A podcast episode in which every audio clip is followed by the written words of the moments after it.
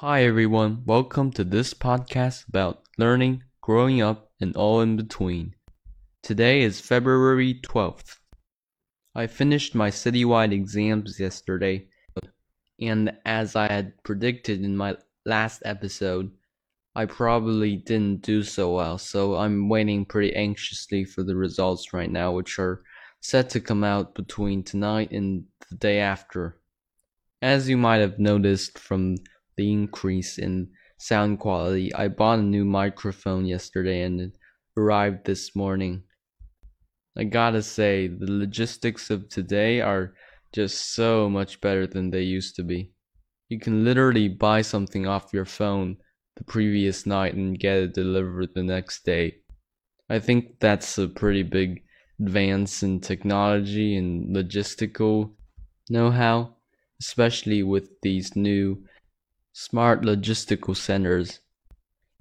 Since today is a Sunday and it's the day after the exam, I have the day off free of homework, which is great, but you have to keep worrying about the exam results, so that kind of puts a damper on things.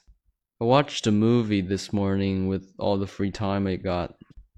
It was a sci fi movie slash romance about how the world is controlled by a quote readjustment bureau that keeps you on a plan that was set out way before you were born.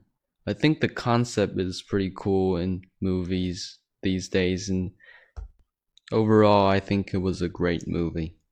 Look, I didn't watch it because I was feeling down or anything.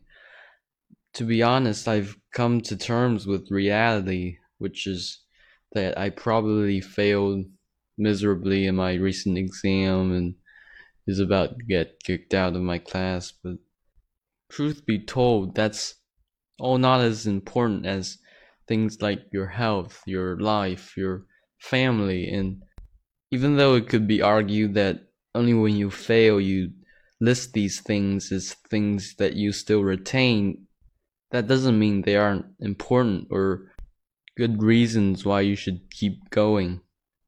Anyways, I would try harder next time and not watch movies all day instead of studying during break, which is what I did. And is probably the reason why I didn't do so well in the first place. That's all for today, but I have a special announcement that the second part of Friends Review will be posted within the week. I'll write it at school sometime this week. I have a lot of free time this week. Anyways, thank you for listening. See you next episode.